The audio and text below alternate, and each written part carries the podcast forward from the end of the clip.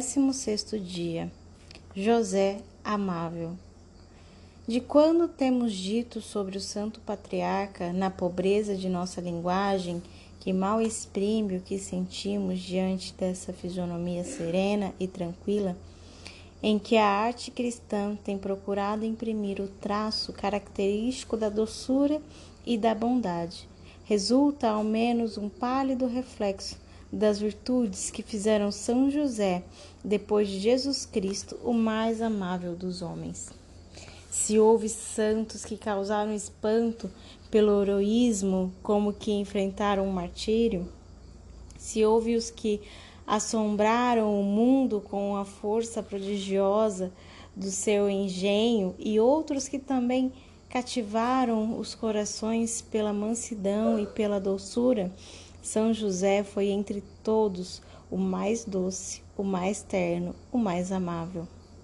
A natureza humana é feita de tal modo que, ainda apta para elevar-se à contemplação de grandes coisas, dos feitos heróicos, das ações gloriosas e das fulgurações de gênio, se deixa, entretanto, mais facilmente vencer e levar pelo que lhe move o coração, pela simplicidade, pelas impressões afetivas e pela atração das virtudes ocultas que se fazem denunciar sem querer, como a violeta pelo aroma e a aurora pela frescura do ambiente. É por isso que São José, tão grande, tão elevado, tão sublime na sua dignidade, arrebata mais o coração pela modéstia, pela pureza, pela humildade, pela doçura inefável do seu caráter, que fizeram amabilíssimo tal como devia ser o original, o virginal esposo de Maria Santíssima e pai adotivo de Jesus.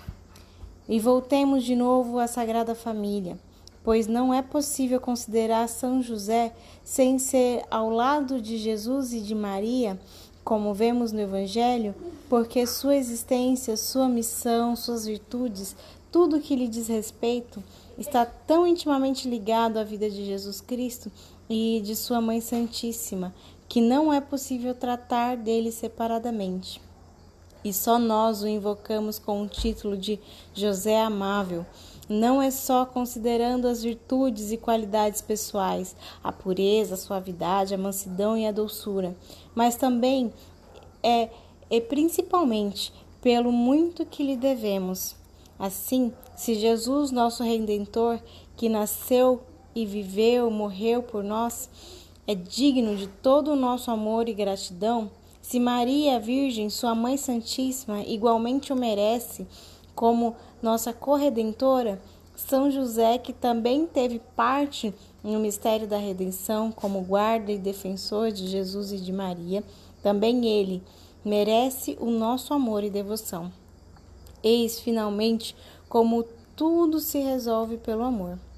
Deus, por infinito amor, sacrifica por nós seu próprio Filho Jesus, por uma sede de amor, aceita o sacrifício, derrama por nós todo o seu precioso sangue. Maria, transpassada de dor, constituída nossa mãe, ao pé da cruz por amor, nos acolhe no seu regaço com filhos. E a São José, como seu esposo, podemos dar também o título de Pai amantíssimo, ao lado de Maria, porque ela também nos ama com amor de Pai. Consagremos, pois, todo o nosso amor a Jesus Cristo, a Maria Santíssima e ao Patriarca São José.